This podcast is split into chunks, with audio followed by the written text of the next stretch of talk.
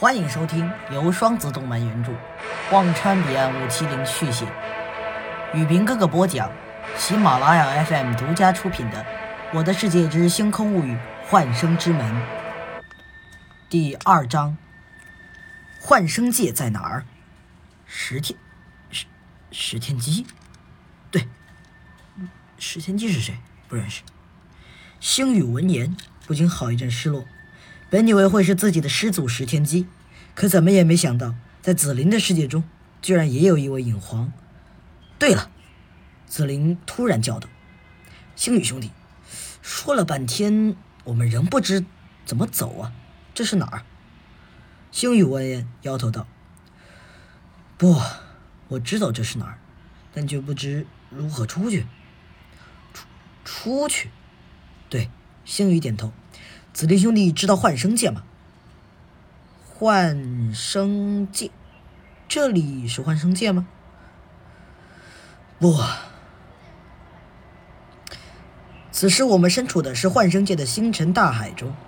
星辰大海是幻生界灵师身亡后本源世界存放的地方，而此时我们便身处星辰大海之中。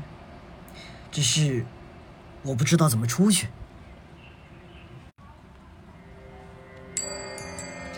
幻生界中，一片丛林，烈日高照，林间微风拂过，一名黑男子被黑衣男子围在中间。我说了，我不想伤害你们，你们的修为远不如我。呸！我们万剑宗什么时候怕过别人？男子摇了摇头，脚尖一点，强达神灵境后期中阶的波动扩散开来。竟将万剑宗一剑，竟将万剑宗一众弟子给拦腰斩断，刹那间血水横飞。男子取下身上的男子取下身上那一身长布衫，随手一扔，冷然：“唉，万剑宗真是垃圾。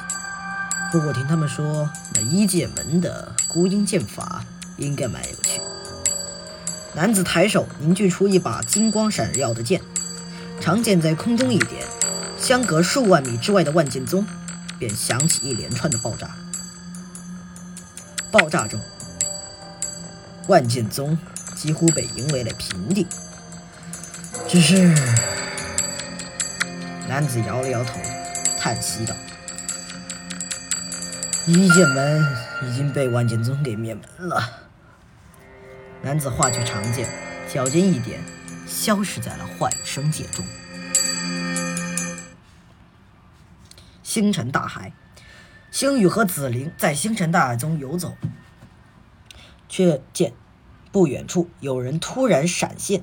星宇二人一惊，要不是因为又有人出现了，而是因为此人的出现不是上升，而是闪现。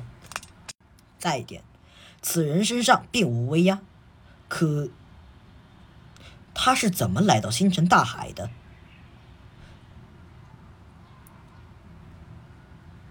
这跟普通的修为差距不同。如果他是没有修为，他是根本来不到星辰大海的。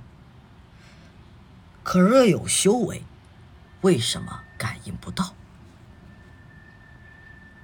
听众朋友们，本集的《我的世界之星空物语：幻生之门》。